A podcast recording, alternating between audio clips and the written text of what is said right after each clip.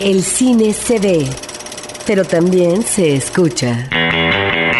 Se vive, se percibe, se comparte. Cinemanet comienza. Carlos del Río y Roberto Ortiz en cabina.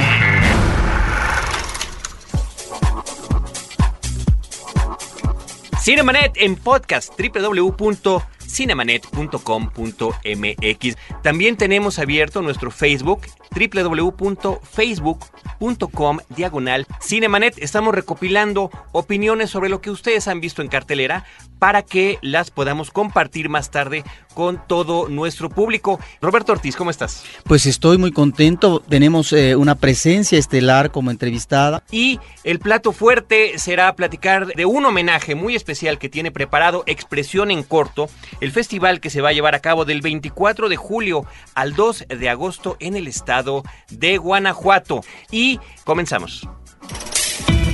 En cabina, la entrevista en Cinemanet.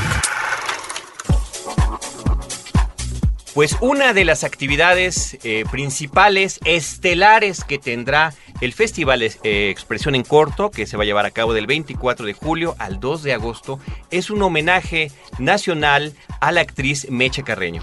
Sí, un homenaje también al director Jorge Fons. Y en el caso de Meche Carreño, bueno, pues estamos de manteles largos. Tenemos a Meche Carreño aquí en eh, los micrófonos de este programa y estamos muy contentos eh, porque tenemos a una presencia singular del cine nacional que realmente tuvo, irradió, diríamos yo, el escenario del cine mexicano en los años 70 sobre todo, a partir de lo que podríamos decir una figura de una gran fuerza erótica y que ahí están sus películas para consignarlos. Meche Carreño. Hola, ¿cómo están? Muchísimo gusto, es un placer para mí estar aquí con ustedes. Muchas gracias de, acompañarnos, de poder platicar con nuestro público, de comentar tus impresiones cuando te dieron la noticia de que, de que habría este homenaje hacia tu figura artística.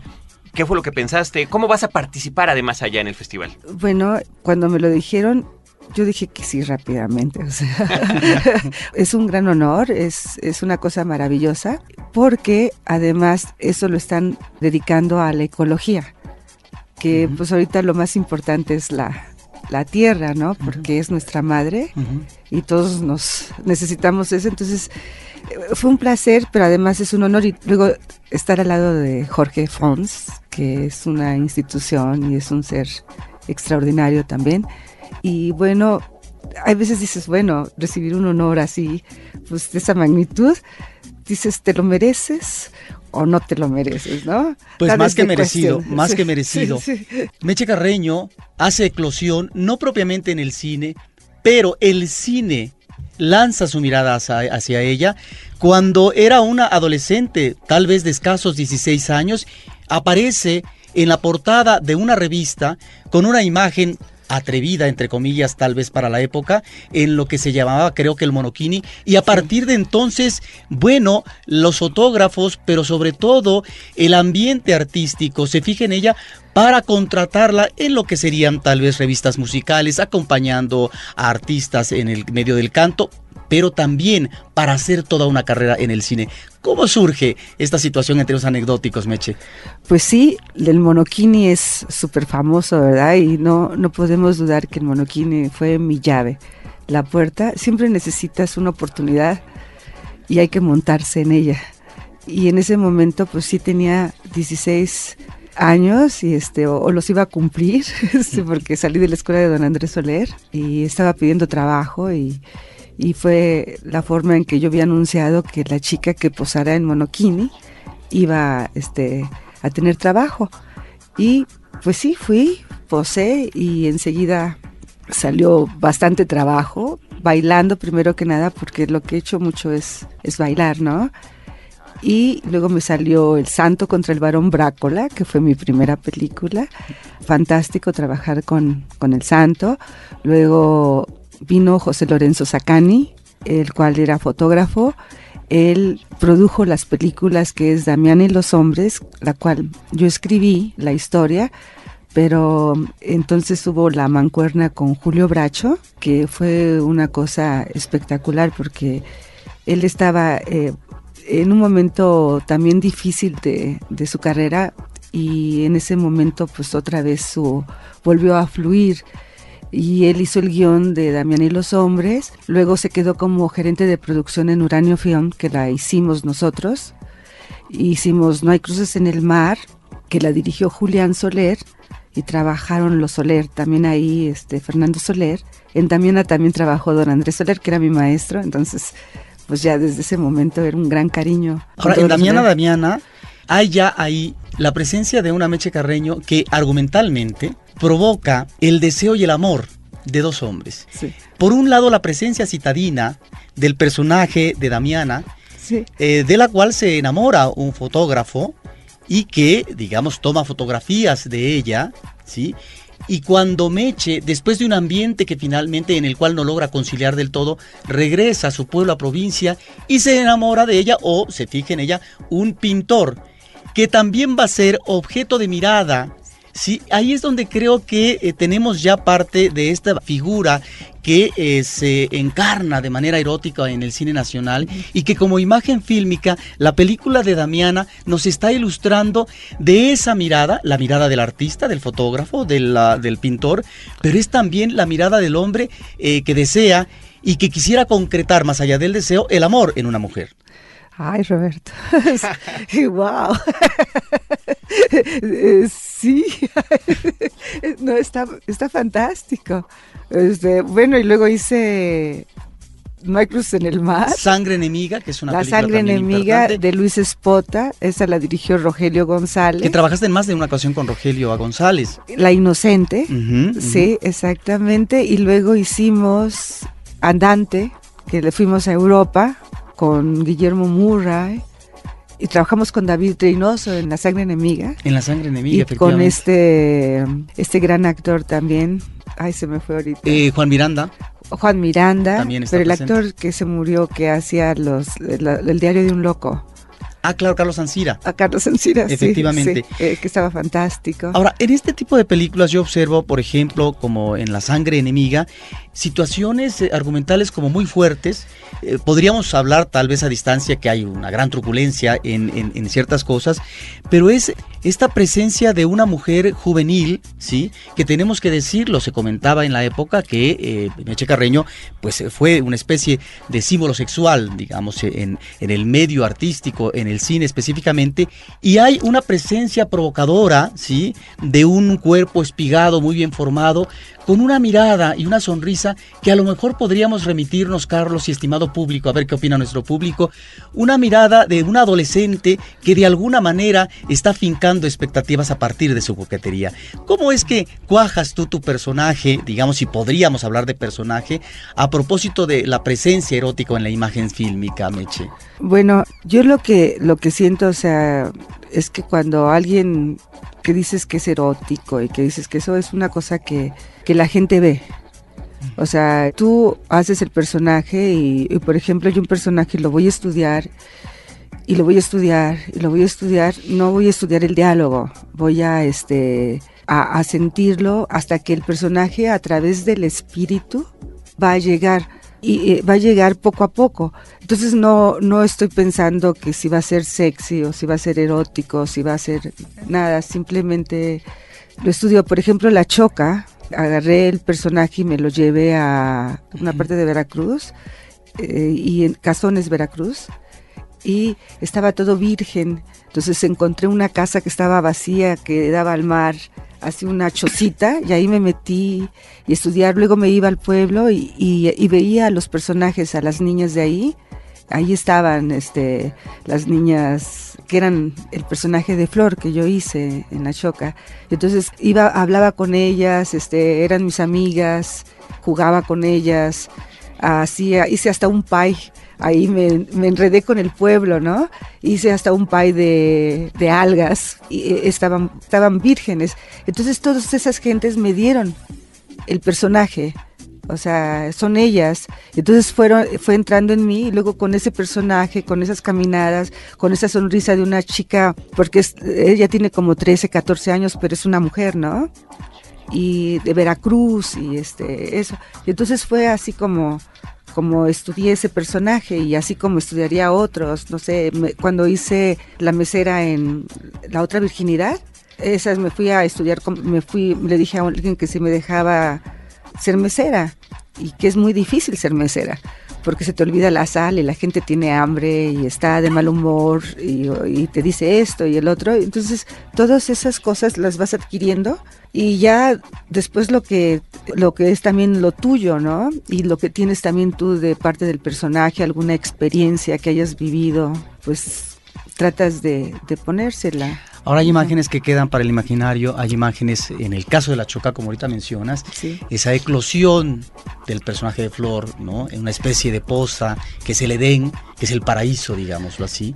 Bueno, es eh, una imagen eh, imperecedera, es realmente de una fuerza impresionante y es tal vez ahí en esa película esa fuerza erótica en la etapa ya final de lo que podría ser tal vez eh, lo mejor del Indio Fernández en su etapa, digamos, última. Eh, sí, o sea, es una cosa, yo pienso que el cine es imagen, que es una cosa que si es puro, mucho diálogo, como que, este, por eso el cine japonés a mí me gusta mucho, porque hay muchas imágenes, fotografías y es algo fabuloso.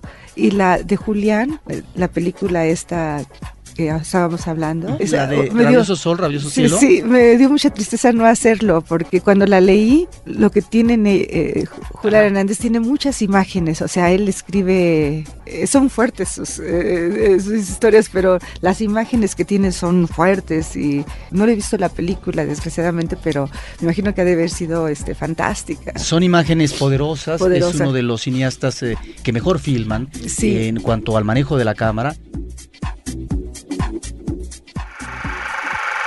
Cinemanet está de intermedio. Regresamos en un instante.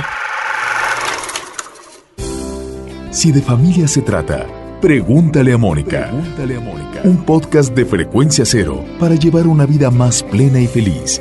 www.frecuenciacero.com.mx Ahora, diseñar y hospedar su página web será cosa de niños. En tan solo cinco pasos, hágalo usted mismo sin ser un experto en Internet. Ingrese a suempresa.com y active ahora mismo su plan. Suempresa.com, líder de web hosting en México. En la historia. Acompaña a Roberto Jiménez a recorrer México en la historia. Porque La Máquina del Tiempo es un podcast de frecuencia cero.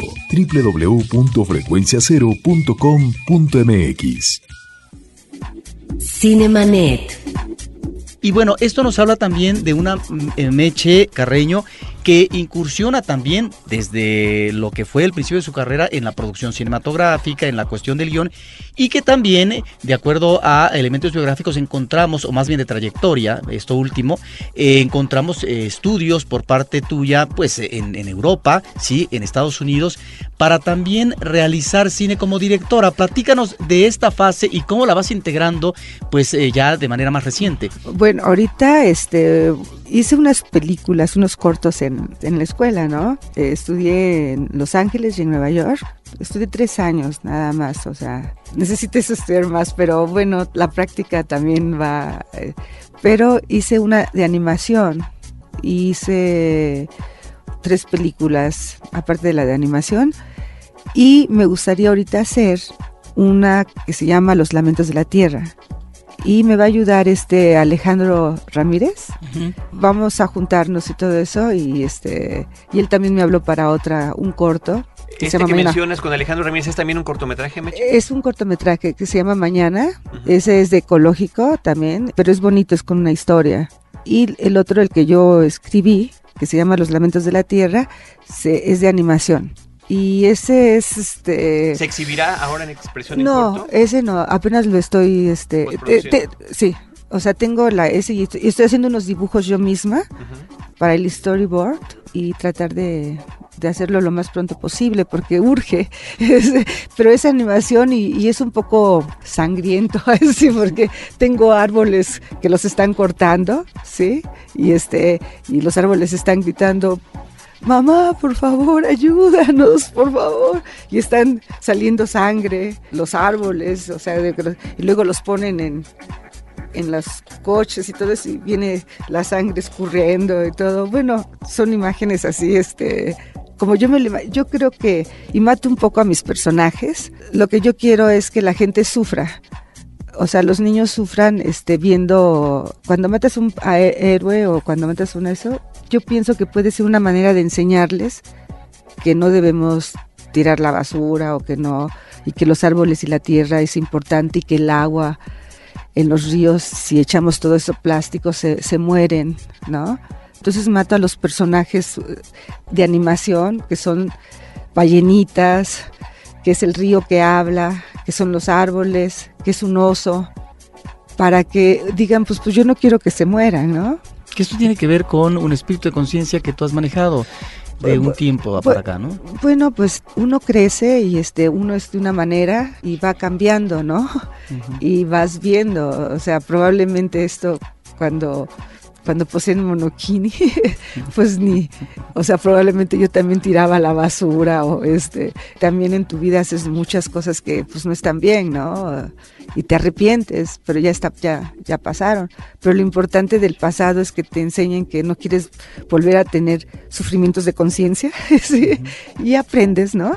Y yo sí amo la naturaleza inmensamente y sí siento que es un momento muy terrible el que estamos pasando todos los seres humanos en la Tierra y que si no hacemos algo todos y no nos preocupamos con un granito de arena y, y sí, como viajo mucho este, por carretera, ahí, veo, por ejemplo, Catemaco que amo tanto, entonces la otra vez caminando así por la laguna que es hermosa, que me llevaba mi mamá de chiquita y todo, hay un lugar de, pues, que de un hotel que viene toda la porquería ahí y ahí está y entonces todos están como si nada viéndolo, eh, la gente, todo. Y le digo, pues ¿de dónde viene todo eso? Dice, viene de ese hotel. Le digo, pero ¿por qué no hacen algo?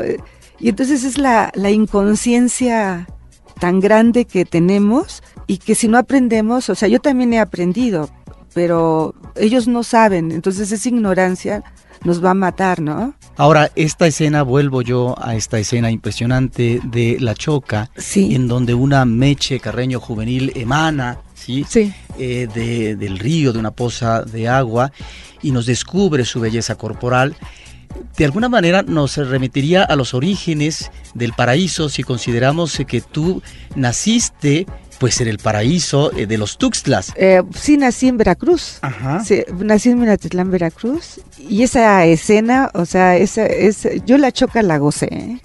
O sea, me fueron tres meses ahí en, en Tustepec, en el rancho, que sentía la lluvia porque si llovía, nadaba.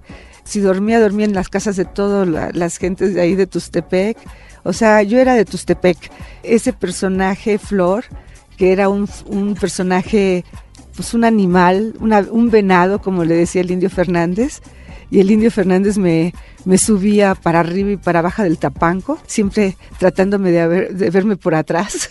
Dice, no, yo, súbanla, baja el tapanco, sube el tapanco, baja el tapanco. Uno de los momentos así que siempre recordaré de la choca fue que, bueno, pues el indio era difícil, ¿no? Pero bueno, a mí me trataba súper, súper bien. Pero un momento así fantástico fue donde Salvador Sánchez este, iban a hacer un dolly in, o sea, la cámara iba a venir que era Salvador Sánchez y yo tenía que estar inclinada así y Salvador Sánchez borracho así venía caminando viéndome las de atrás y este y tenía que llegar y entonces y el indio me dijo tú agáchate y entonces yo le dije pero señor Fernández, pero ¿cómo voy a este, yo agacharme? ¿Qué hago? Así nada más agachada tanto tiempo porque era toda la choza, pero era una chozota, así, largota, y venía así, dice, no, pues tú agáchate y no me digas nada, así fue una de las, pues ok, digo, ¿qué hago? ¿Qué hago? Digo, porque agachada, y entonces que vi, el escenógrafo puso tortillas duras, así en la escenografía, entonces tomé las tortillas, digo, ¡ay! Esto, tomé las tortillas y entonces cada vez que decía acción, yo soltaba las tortillas, entonces ya me ponía a levantarlas. Ya tenías algo que hacer. Sí, ya tenía que hacer. Meche Carreño, una trayectoria de más de eh, 20 películas, 20, películas, dos decenas de películas, eh, trabajando al lado de figuras, como nos has mencionado, eh, como Lino Fernández y tantos otros, vaya el santo, en fin, eh, personalidades de todo tipo, una, una inquietud hacia la ecología, inquietudes también hacia la producción, dirección y escritura de guiones, pues viene este homenaje por el cual te felicitamos ah, por parte de todo el equipo de Cinemanet y te agradecemos que hayas dedicado esta mañana a acompañarnos. Fue un placer y bueno, espero que, vayan ahí porque es, es un gran esfuerzo que hacen los de expresión en corto para hacer y traer. ¿Cuándo es tu homenaje? El 24. 24 para El 24 en San Miguel Allende. En San Miguel Allende. Creo que te sacan en una carreta, no sé, pero bueno, va a estar bonito. Yo estoy muy emocionada.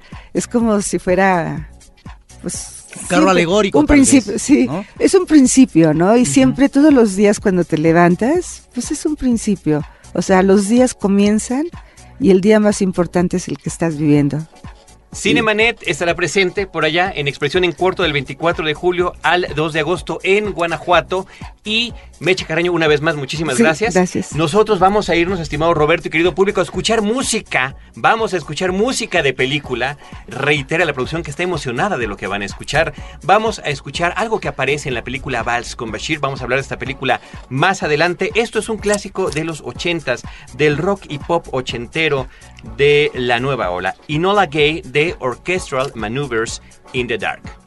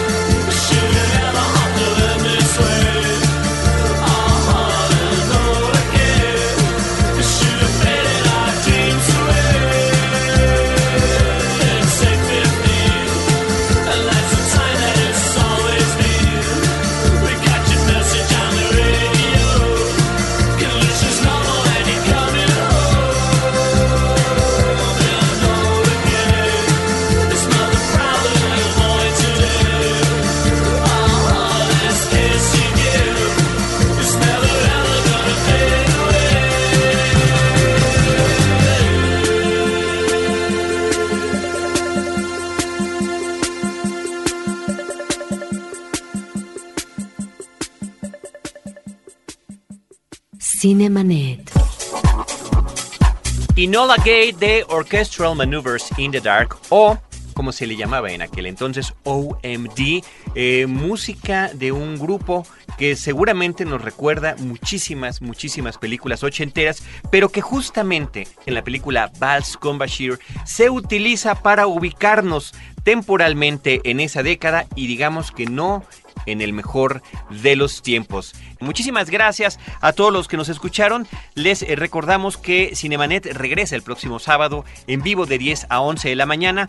Agradecemos a todo nuestro equipo de producción, Abel Cobos en la postproducción de Cinemanet Podcast, la producción de este programa que corre a cargo de Paulina Villavicencio y de Celeste North. Y en los micrófonos se despiden Roberto Ortiz y un servidor Carlos del Río, recordándoles que también en cinemanet.com.mx podrán escuchar nuestros programas en versión podcast, donde nosotros los esperamos con cine, cine y más cine. Cinemanet termina por hoy. Más cine en Cinemanet. Frecuencia Cero, Digital Media Network, www.frecuenciacero.com.mx. Pioneros del podcast en México.